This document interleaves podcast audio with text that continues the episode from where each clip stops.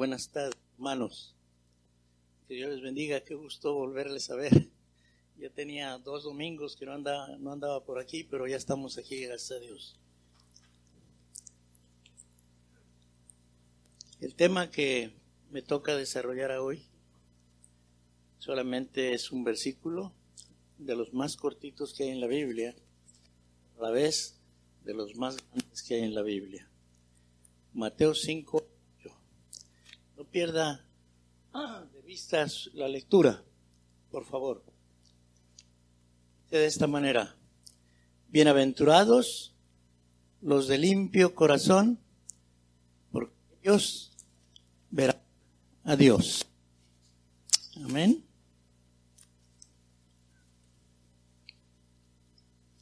Es una porción bíblica muy corta, pero a la vez tan grande que yo decía, bueno, voy a predicar solamente sobre los bienaventurados y lo demás será para otros tiempos, pero vamos a tratar de, de que Dios nos bendiga y podamos desarrollar esto. Permítame orar, hermanos.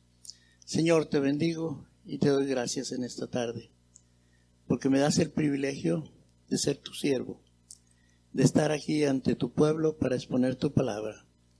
Yo te ruego, Señor, en el nombre de Jesús, que tu Espíritu Santo me use como un instrumento y que solamente hable lo que tú quieres que diga, Señor, y que sea para edificación de tu pueblo. En el nombre de Cristo Jesús. Amén y amén. Bienaventurados. Yo me puse a pensar y dije, yo creo que debemos entender qué es bienaventurado, el significado de bienaventurado.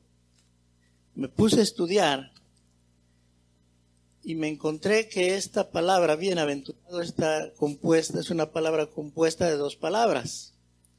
Y ustedes saben cuáles dos palabras son. Voy a empezar por último, la palabra aventura. La palabra aventura significa no estar seguro de lo que va a pasar hacia donde voy. También significa estar sujetos a hechos inciertos que están por venir, positivos o negativos. Ir a la aventura es ir a un futuro inseguro. No sabemos qué va a pasar, solamente caminamos por caminar, vivimos por vivir, vamos a la iglesia porque tenemos que ir, pero no sabemos qué va a pasar. Eso es vivir una aventura.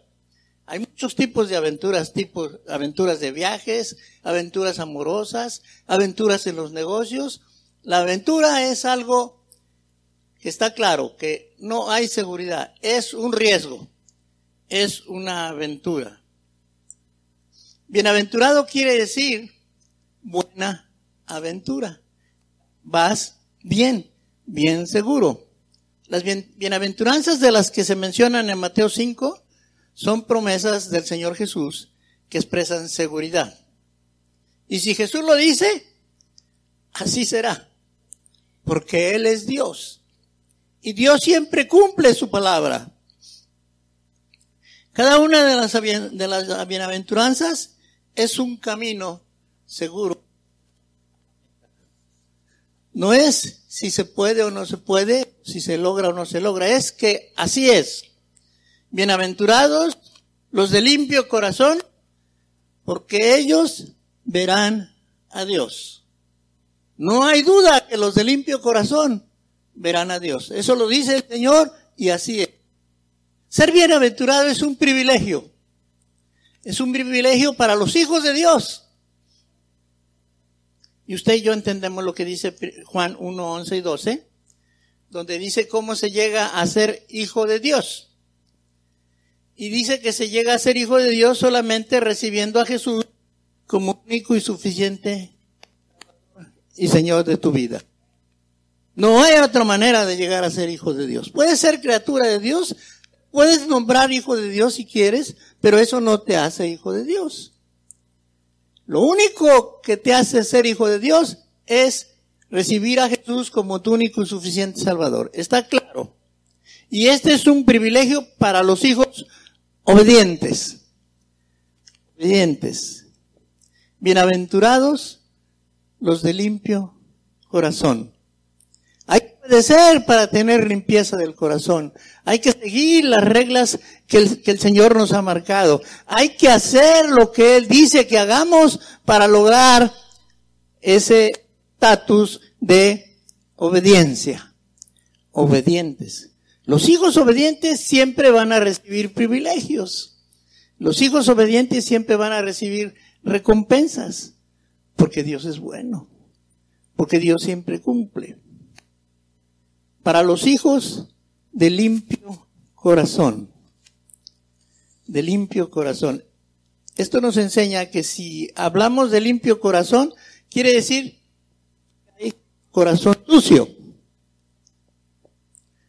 Un corazón sucio es un corazón contaminado. Es un corazón que tiene poquita o mucha suciedad, pero al fin y al cabo es sucio. Cuando Cristo vino a nuestra vida, Él limpió nuestro corazón, nos hizo limpios totalmente, nos hizo nuevas criaturas, como niños, inocentes, sin maldad, sin pecado. Así nos hace Dios cuando nosotros recibimos a Jesús en nuestro corazón. Nuevas criaturas.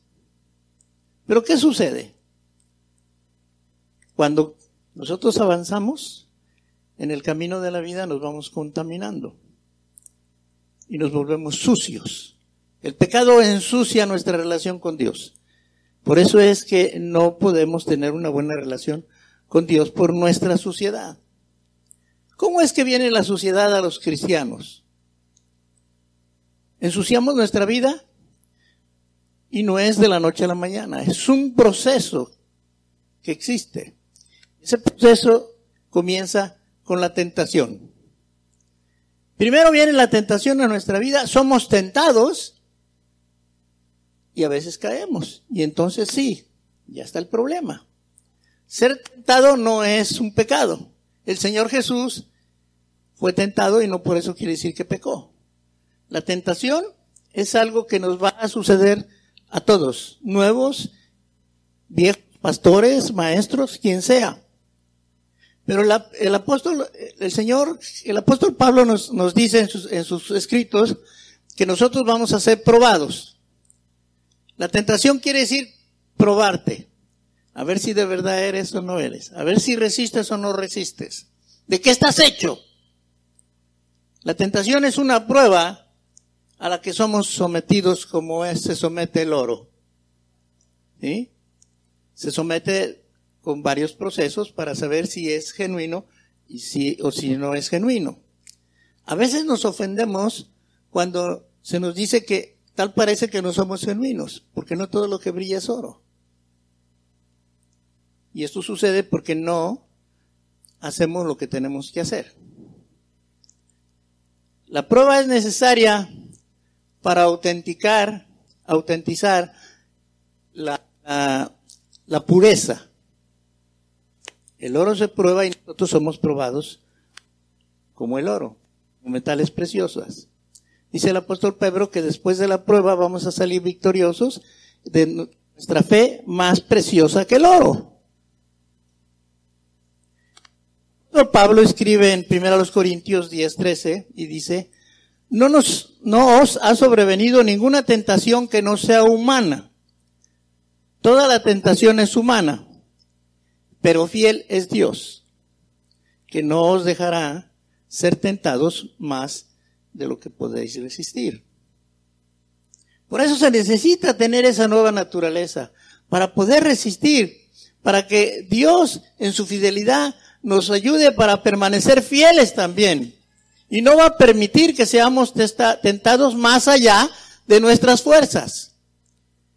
Y para eso también existe el Espíritu Santo, en la escuela dominical estábamos estudiando qué es lo que hace el Espíritu Santo.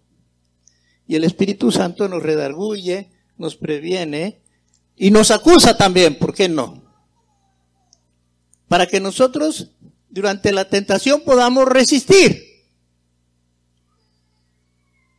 Dice, no nos dejará ser tentados más de lo que podéis resistir, sino que dará también, juntamente con la tentación, la vida.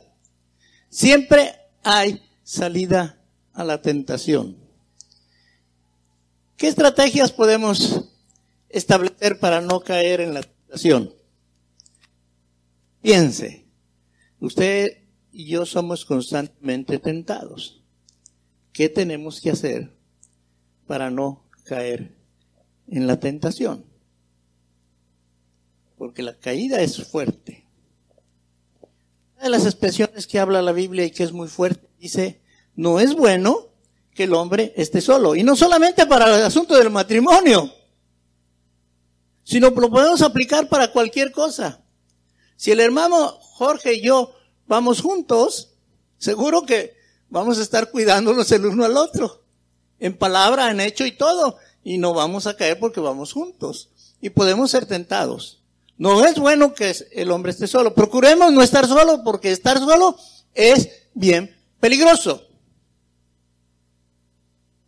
Debemos de apoyarnos en la palabra. Cuando viene la tentación, debemos reaccionar al igual que el Señor Jesucristo.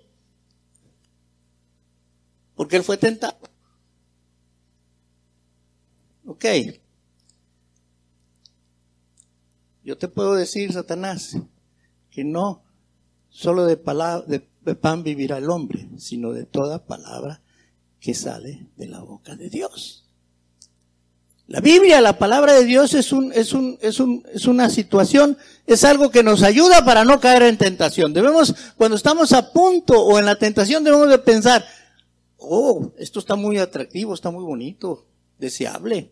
Pero ¿qué dice la Biblia al respecto? Y entonces ahí es donde nos confrontamos y ahí es donde el Espíritu Santo nos pega duro y nosotros tenemos que huir de la tentación. Huir, huir. Todos los seres humanos y los cristianos principalmente, somos tentados. Tentados porque es necesario para que seamos probados. Pero Dios es tan bueno que siempre nos presenta salidas a través del Espíritu Santo para que soportar la tentación. Y después de la tentación podamos salir victoriosos, dándole la honra y la gloria a nuestro Dios. También el corazón se ensucia porque también tomamos la decisión de ensuciarlo. Es algo, es algo personal, es algo que nosotros tenemos que, que decidir. Dios dice no y el enemigo dice sí.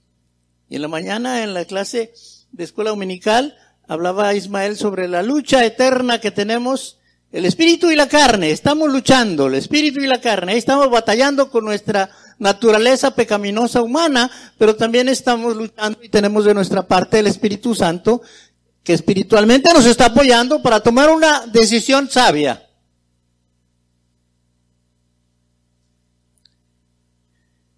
Pecamos de muchas maneras. Y de repente empezamos a expresar con nuestra boca lo que tenemos en nuestro corazón. El Señor Jesús dijo, pero lo que sale de la boca del corazón sale, y esto contamina al hombre. Somos lo que hablamos. ¿Cómo hablas?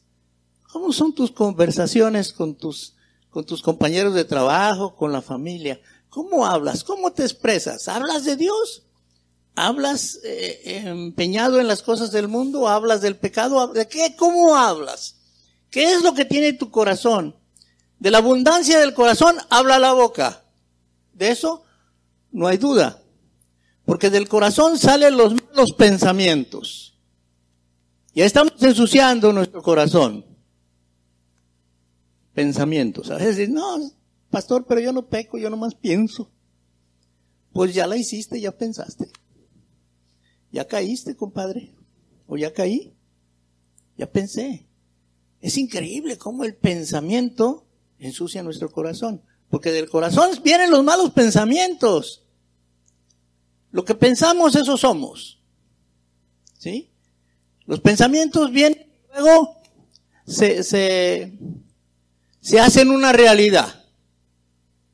Escuchamos, vemos, oímos eh, esas cosas y después pensamos y después hacemos. Un día, hace muchos años, se me ocurrió preguntarle a un hermano en esta iglesia que estaba por allá disvariando, lejos, no sé, estaba en todo menos, menos aquí. Y terminando el culto, me acerqué y le dije, hermano, discúlpeme, ¿qué piensa? ¿Qué piensa, hermano? Me, me, me, afectó porque yo estaba predicando y lo veía lejos, como muchas veces vemos a la gente lejos, ¿verdad, Fernando? La vemos aquí y no está aquí, pero está allá, está en otro lado. Y este personaje me dijo, uy, pastor, si yo le dijera lo que pienso, mejor ni se lo digo. Los pensamientos nos distraen, hermanos. Esa es la estrategia del diablo, distraernos de donde debemos estar. Cuando nosotros venimos a la casa de Dios, venimos a adorar, venimos a cantar, venimos a hablar, escuchar las cosas de Dios. Debemos dejar al mundo allá afuera. Debemos decidir pensar solamente en lo que a Dios le agrada. El apóstol Pablo escribe a los, a los filipenses y, y les dice, y la paz de Dios, que sobrepasa todo entendimiento, guardará vuestros pensamientos en Cristo Jesús, Señor nuestro. Guardará vuestros corazones y vuestros pensamientos en Cristo Jesús, Señor nuestro. Guardar nuestros, pensamientos es importante. En el verso 8, y luego dice, en esto pensad, y habla de varias virtudes y dice, si tiene virtud alguna, en esto pensad. Hermanos, tenemos que cambiar de inmediato de canal. Tenemos que cambiar, cambiar de inmediato nuestros pensamientos porque nos gana. Tenemos que decirle, diablo mentiroso, tú ya no tienes parte ni suerte en mi vida. Dios quiere que yo piense esto y esto voy a pensar. Acuérdese de un versículo, acuérdese de un canto y empiécelo a cantar. Ore, haga lo que sea, pero no caiga porque es desastroso. Los pensamientos son muy importantes para guardar nuestro corazón limpio. Porque del corazón salen los malos pensamientos. Los homicidios, los adulterios, las fornicaciones, los hurtos, los falsos testimonios, las blasfemias, dice el apóstol Pablo en esta porción de Mateo, digo el Señor Jesús, en esta porción de Mateo 15 del 19. Pero también hay otras cosas que, que dicen, ah, eso, eso no es, no es pecado. Eh, falta de perdonar es pecado, hermanos. Falta de perdonar es pecado. Así como falta de pedir perdón es pecado. De tal manera, hermanos, que si nosotros no somos capaces de pedir perdón, tenemos nuestro corazón sucio. Si no somos capaces de perdonar, uy, la otro poquito más. Tenemos que practicar el pedir perdón, pero también el perdonar. Y cuando viene ese proceso de pedir perdón y perdonar, hermanos, tiene que venir paz y tiene que venir limpieza de corazón. Tanto gana el que pide perdón así como que el, el que perdona. Eso se llama limpieza de corazón. Si no somos capaces de perdonar, lo que sucede es que en nuestro corazón se va a desarrollar un sentimiento muy feo. Muy feo. Ese sentimiento se llama amargura. La Biblia habla de raíces de amargura. Ese sentimiento de, que alguien me hizo y, yo no lo voy a perdonar y, no lo voy a olvidar, es y, a la carga cada vez que se puede, ese es un sentimiento de amargura. Vive uno con un corazón amargado toda la vida. Ya iba yo a decir algo que no iba, no debo decir. Ya iba, iba a decir, me convierto en el señor limón cuando ando amargo toda la vida. Perdón, hermano. Es un, el sentimiento de amargura es un pecado, hermanos. Porque si tú estás sintiendo todavía la ofensa, si estás sintiendo la incomodidad, si estás sintiendo todo eso, hermano, es que no has perdonado. Porque el perdón trae paz, trae limpieza de corazón. Tú pide perdón aunque no te perdones. Y tú perdona aunque no te pidan perdón.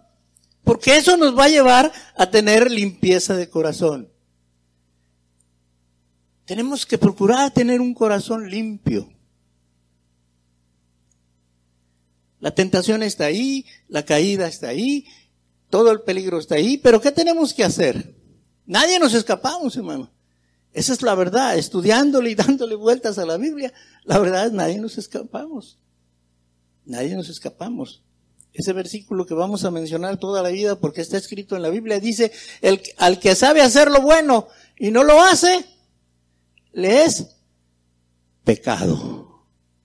Ah, no, pastor, pues si yo no digo malas palabras, si yo siempre perdono, yo oro, leo mi Biblia, voy a la iglesia, hago todo, pero sabes hacer lo bueno y no lo haces. Y eso, ahí ya estás atrapado, porque todos sabemos hacer lo bueno y no lo hacemos. A veces nos, nos hacemos que hacemos, pero no hacemos nada. A veces se nos pide que se haga algo y no lo queremos hacer o no, o no, lo, o no lo hacemos, o decimos sí, pero no decimos cuándo. Si tenemos el don de servicio, que es el don más común, no lo ponemos en práctica. ¿Por qué yo? ¿Por qué siempre yo? Cualquier don que tengamos, si nos piden que, que lo desarrollemos, no estamos dispuestos a desarrollarlo. Al que sabe hacer lo bueno y no lo hace, le es pecado corazón sucio, cochino, cosambroso, todo feo. Un corazón sucio es un corazón esclavo del pecado. Mucho cuidado. Una cosa es ser pecador y otra cosa es ser esclavo del pecado. La palabra de Dios dice, no reine pues en vosotros el pecado. No reine. No te conviertas en súbdito, en esclavo del pecado. Que no te maneje, que no te arrastre, que no limpie el piso contigo. Si caes, te tienes que levantar. Porque el Espíritu Santo está en ti, tú tienes una nueva naturaleza, ya no perteneces a ese reino, al reino de Satanás. Ahora perteneces al reino de Dios. Y tienes que decir, hey, hey, cuidado. Me hiciste caer, pero tú no eres mi rey. Mi rey se llama Jesucristo. Y procedemos a lo que tenemos que hacer. Pero el pecado no tiene por qué hacer nido en nuestro corazón. El pecado no tiene nada que hacer permanentemente en nuestro corazón, porque ya no somos esclavos del pecado, hemos sido libertados por Jesús. Un corazón sucio es un corazón esclavo del pecado. El apóstol Pablo escribe en Romanos 6:16 y dice, ¿no sabéis que si os sometéis a alguien como esclavos para obedecerle, sois esclavos de aquel a quien obedecéis? Sea del pecado muerte o sea de la obediencia para justicia? Es más fácil obedecer a Dios, a pesar de que Satanás paga muy, muy mal. Paga muy mal. Ese se ensaña. ¿Sí? Primero te atrae, luego te esclaviza, luego te destruye, acaba contigo, acaba con tu familia, acaba con todo tu entorno. Entonces, nosotros tenemos, por la gracia de Dios y el Espíritu Santo que nos ayuda, tenemos eh, eh, la, oportunidad de tomar decisiones. ¿A quién voy a servir? Viene a mi mente cuando Josué habla al pueblo de Israel y dice, bien, toda esta es la situación que estamos viviendo. Pero escojan a quienes van a adorar. A los dioses que adoraron nuestros padres a Jehová, el único Dios verdadero. Escojan porque mi casa y yo serviremos a Jehová. Había una vida de idolatría, de mezcla. Los israelitas se mezclaban fácilmente con los pueblos del mundo y, adquirían sus religiones y sus dioses y los adoraban. Y a veces hasta le ponían el nombre de Jehová, el que, el que nos sacó de Israel, de la esclavitud, como aquel becerro de oro caían en la trampa de Satanás. Porque se descuidaban. Dios solamente es uno y Él quiere toda la honra y la gloria para Él. Él quiere que le obedezcamos. Obedeciendo a nuestro Dios, nosotros podemos tener nuestro corazón limpio. Un corazón sucio es un corazón que no ha sido limpiado con la sangre de Cristo. Solamente la sangre de Cristo puede limpiar de nuestro corazón. ¿Quiénes son los de limpio corazón? Bienaventurados los de limpio corazón. ¿Quiénes son los de limpio corazón? Son los que han sido limpiados con la sangre de Cristo, que un día reconocimos que éramos pecadores, nos arrepentimos y le dijimos, Señor, por favor, perdóname, limpia mi corazón, Cristo, ven a mi vida, purifícalo, cambia esta naturaleza pecaminosa y hazme una nueva criatura. Estos son los de limpio corazón los que son limpios por la sangre de Cristo. Dice el apóstol Juan en, primera de Juan 1.7, segunda parte, dice, pero si andamos en luz como él, está, como él está en luz, tenemos comunión los unos con los otros y la sangre de Jesucristo, su Hijo, nos limpia de todo pecado. Créalo, es la única manera de tener limpieza de corazón, hermanos. La sangre de Jesucristo nos limpia de todo pecado, presente, pasado y futuro. ¿Y cómo lo manifestamos? ¿Cómo sabemos que estamos limpios? Porque andamos en luz como Él está en luz y porque vivimos en comunión los unos con los otros.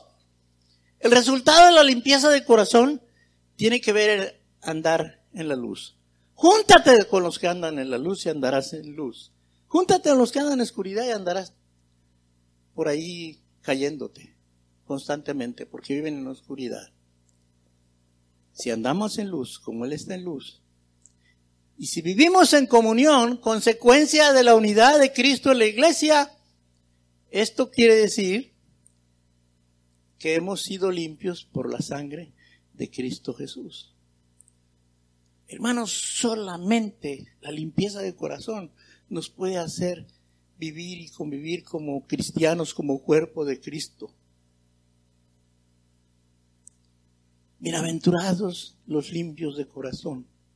Hermanos, hay personas, personajes, y yo me, me cuento entre ellos, que no tenemos mal corazón, pero que cometemos errores, que hacemos tonterías. Pero tenemos la bendición del perdón. Tenemos la bendición de reconocer tenemos la bendición de la reconciliación. Hay que, hay que tener buen corazón, limpio corazón y hacer cosas que sean de bendición. Los de limpio corazón son los que han sido limpiados por la sangre de Cristo. ¿Cómo está esa limpieza de corazón? Primera de Juan 1, 9 y 10. La mayoría lo sabemos. La mayoría lo hemos leído y a este púlpito se ha predicado muchas veces. Si confesamos nuestros pecados, Él, Dios, es fiel y justo para perdonar. Dios, Jehová, Dios de los ejércitos, es un buen Dios. Es un buen Dios porque solamente necesitamos reconocer que somos pecadores, venir y confesarle, Señor, te he fallado, perdóname. Y Él es fiel y justo para perdonar nuestros pecados. La fidelidad de Dios se manifiesta de muchas maneras y cuando Dios te perdona, tú tienes limpieza de corazón y tienes paz en tu corazón. Aunque el mundo te señale, tú estás en paz con Dios. Y eres un bienaventurado limpio de corazón y verás a Dios verás a Dios de muchas maneras. Si decimos que no es pecado, le hacemos a Él mentiroso. Y su palabra no está en nosotros. ¿Quién se escapa? ¿Quién dice yo no estoy en esa situación? Yo estoy en esa situación. ¿Quién puede decir aquí que no ha pecado? Ninguno de nosotros, ni yo, ni Fernando. Porque entonces le haríamos a Dios mentiroso y la verdad no estaría en nosotros. La limpieza de corazón se logra reconociendo que hemos fallado. y confiar en que Él, Él es fiel y justo para perdonar nuestros pecados y limpiarnos de toda maldad. Eso quiere decir limpieza de corazón, hermanos. Limpieza de corazón no quiere decir que tú eres eh, impecable, que tú eres lo mejor de lo mejor. No, no, no. Quiere decir que tú sabes cómo llegar a ese punto de tener la limpieza de corazón. Bienaventurados los limpios de corazón, porque ellos a Dios. ¿Quiénes verán a Dios? Los de limpio de corazón. Y si tiene una duda de cómo limpiar su corazón, venga a la escritura, hable con Dios y dile, Señor, examíname.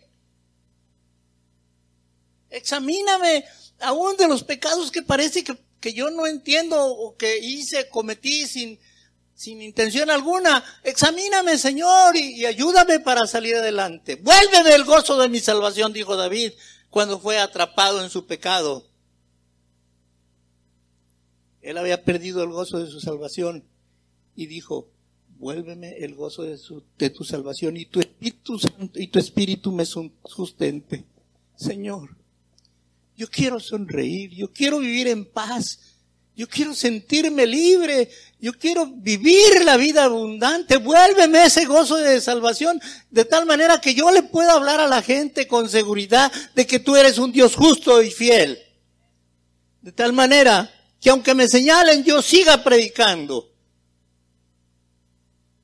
Por mi situación de pecador, ha habido ocasiones en que yo ya no quiero predicar. Dijo, Señor, ¿cómo es posible? Y el Señor, una y otra vez me enseña que Él es fiel y justo, que Él no falla y que, que además yo solo soy su siervo, de que solamente predico su palabra, no predico mi palabra. El poder no está en el predicador, el poder está en la palabra de Dios. Escucha lo que Dios está diciendo a tu vida, que tú eres bienaventurado y tú caminas a la segura. A la segura. No hay pierde, hermano. No hay pierde porque aún, dice la escritura, que a los que Dios aman, todas las cosas les ayudan a bien. Todas las cosas les ayudan a bien. Aún las cosas que parecen que no son para bien.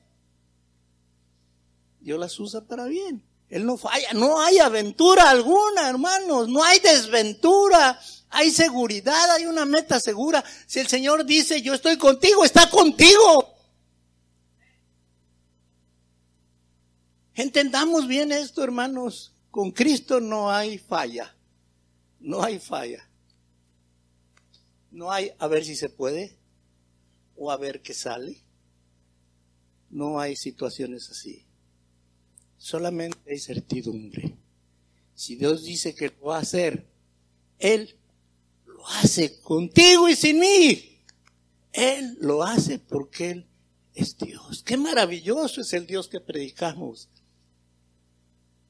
De tal manera que si queremos ver a Dios, hermanos, primero reconozcamos que somos privilegiados.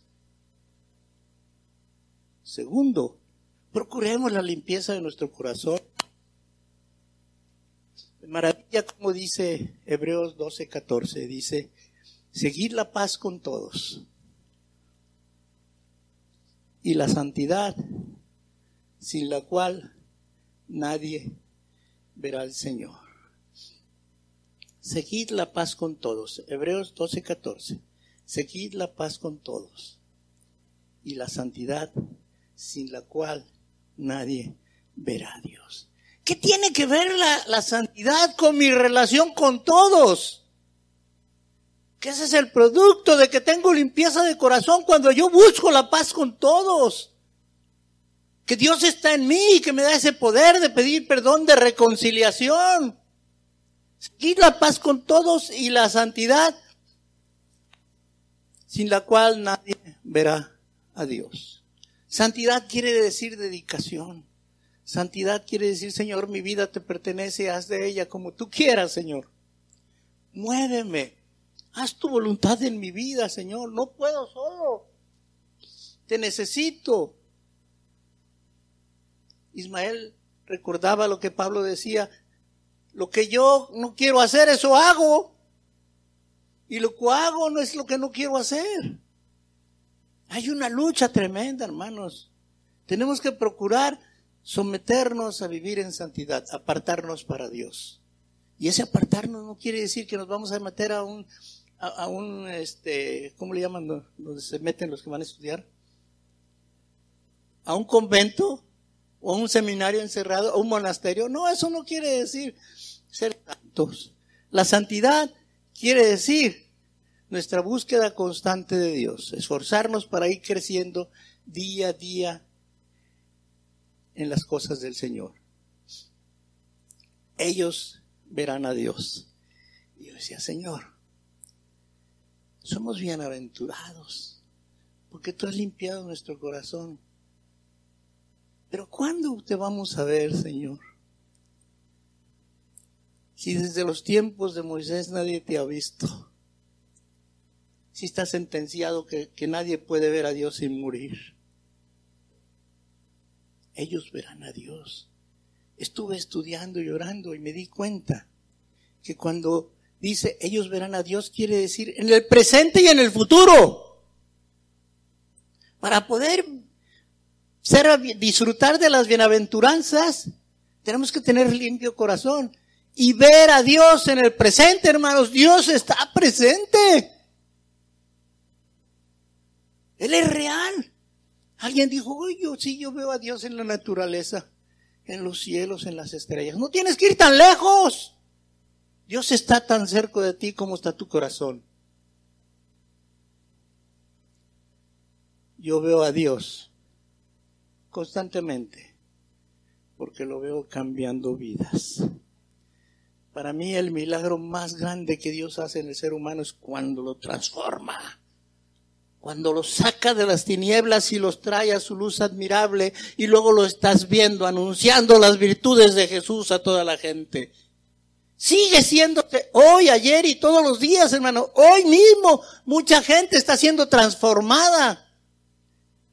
Y yo veo a Dios cumpliendo su palabra. Teniendo paciencia para con nosotros, porque no estamos predicando lo que deberíamos predicar, ni como deberíamos hacerlo. Tiene paciencia con nosotros porque no quiere que nadie se pierda. Se sigue convirtiendo la gente, hermanos. Yo estoy maravillado y le digo, Dios, grande eres. Se acaba de convertir fulano, sutano. Tal persona está decidiendo ser misionero, tal persona está decidiendo seguir, seguir tu, tu camino. Dios está vivo, está presente en todo lo que pasa en este mundo y si no lo quieres ver es porque tu corazón no está limpio. Es porque no te sientes privilegiado. Dios sigue perdonando y restaurando. ¡Qué maravilla de Dios! Y todavía el mundo lo sigue despreciando. ¿Quieres ver a Dios? Ve a una persona restaurada, arrepentida, sufriendo porque pecó y ahora está arrepentida y Dios está sometiéndole a una restauración total. Porque Dios es bueno. ¿Quieres ver a Dios? Ve esas cosas. ¿Quieres ver a Dios? Dios sigue haciendo milagros. Milagros reales. Alguien me decía, oiga, pastor, fíjese que está pasando esto con esta persona y no la encuentran y los doctores están batallando y pues si quieres un milagro, tienes que hablar con Dios. Porque para que sea un milagro, necesita no poder hacerlo el hombre. Cuando el hombre dice yo no puedo, Dios sí puede. Todos los días en los hospitales del mundo, los médicos y los científicos se siguen maravillando cómo Dios hace el milagro de la sanidad. ¿Por qué? Tenemos que ser sensibles a la presencia de Dios. Dios, Dios sigue guardando a su pueblo, lo sigue protegiendo de muchas cosas. Dios te sigue protegiendo a ti y a mí. Tú ni cuenta te das de lo que puede pasar.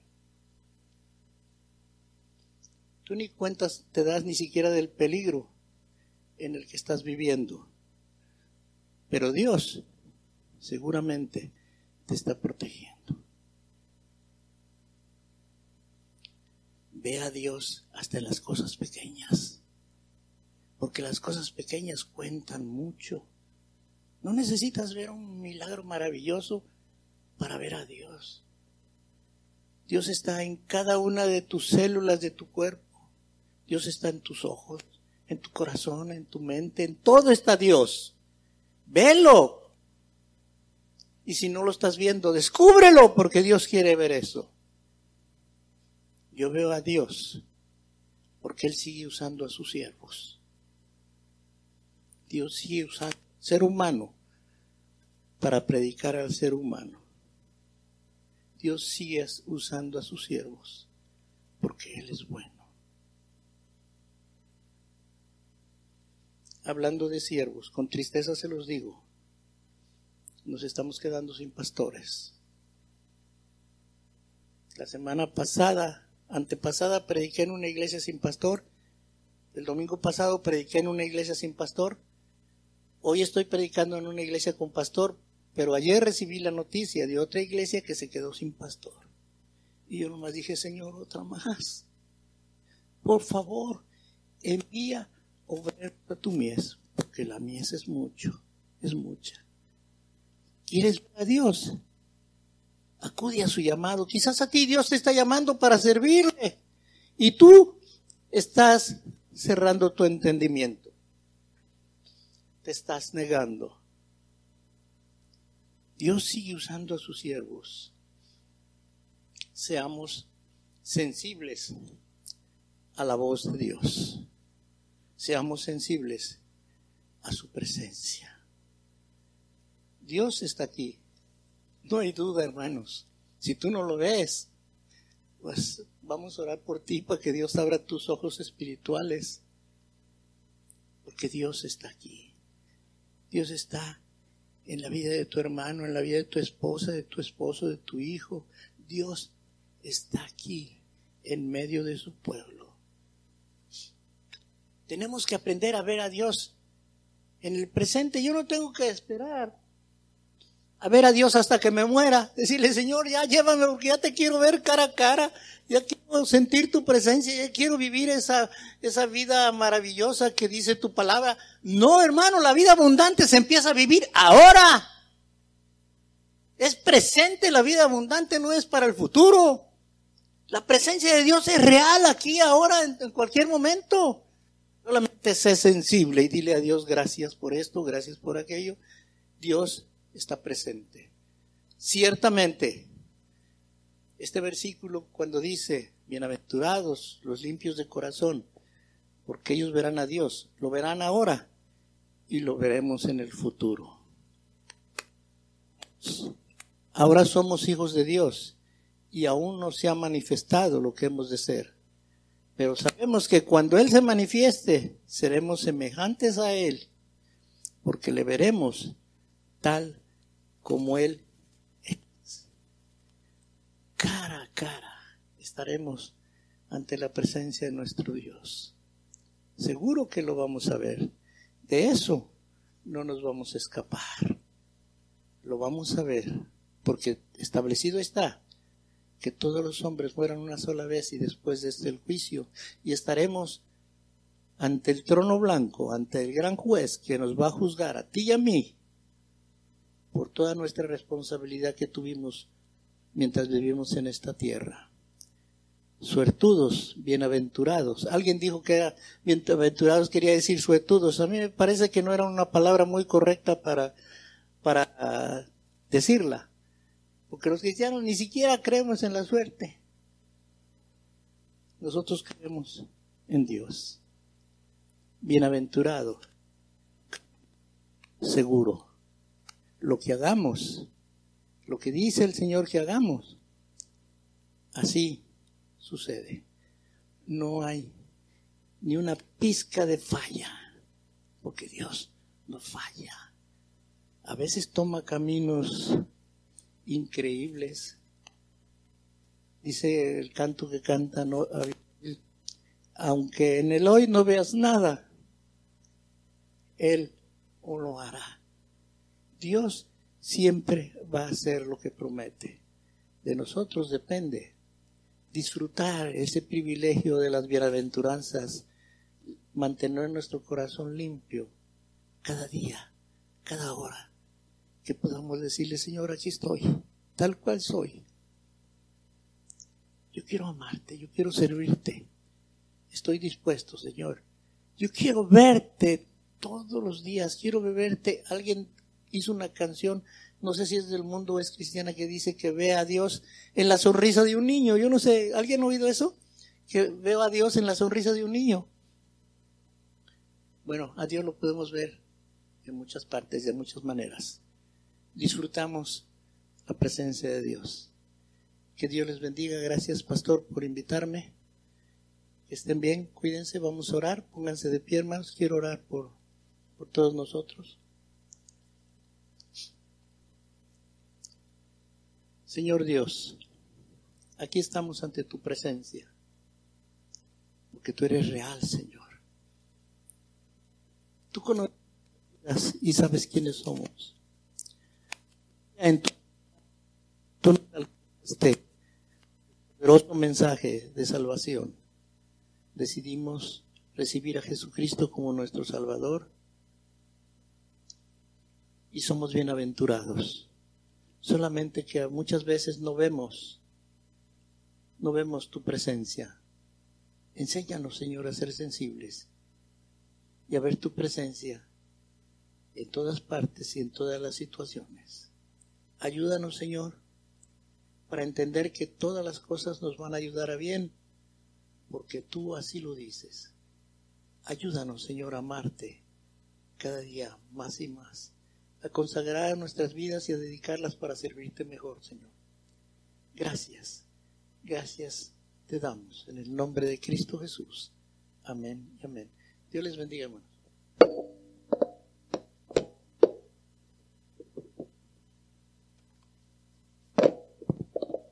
Buen sus asientos, hermanos. Gracias, pastor, por el mensaje de esta mañana. We want to welcome Miriam and Nathan. We're glad to have you here this morning. We're glad to see you here. Son los nietos de nuestros hermanos González. Damos gracias por estar aquí con nosotros. Um, son los papás de Nathan y Zadrian, que eh, vinieron al, al programa de lectura durante el verano y ahorita están con los niños. Um, anuncios rápidamente, varones, ya se viene el, el retiro de varones, así es que por favor déjenme saber si están, si quieren ir. Eh, ya para el final de este mes, para el último domingo del mes, si no me equivoco, tenemos que eh, registrarnos y reportarnos por lo menos un depósito de 25 dólares para apartar nuestra, nuestro lugar y nuestra playera. Así es que por favor déjenme saber. If you're going to the men's retreat, let me know. Um, that way we can turn in numbers. The uh, deposit is $25 by the last Sunday of the month. So make sure that you let me know and uh, give me your, your deposit so we can uh, ensure that you're going to get your t-shirt. Um, las lecturas están en su boletín para esta semana, así es que si está usted participando de estas lecturas diarias, eh, ahí están todas las lecturas. We have our, our scripture reading on the bulletin uh, for the week. If you're, do, if you're uh, wanting to read the Bible in a year, um, The readings are, are on there.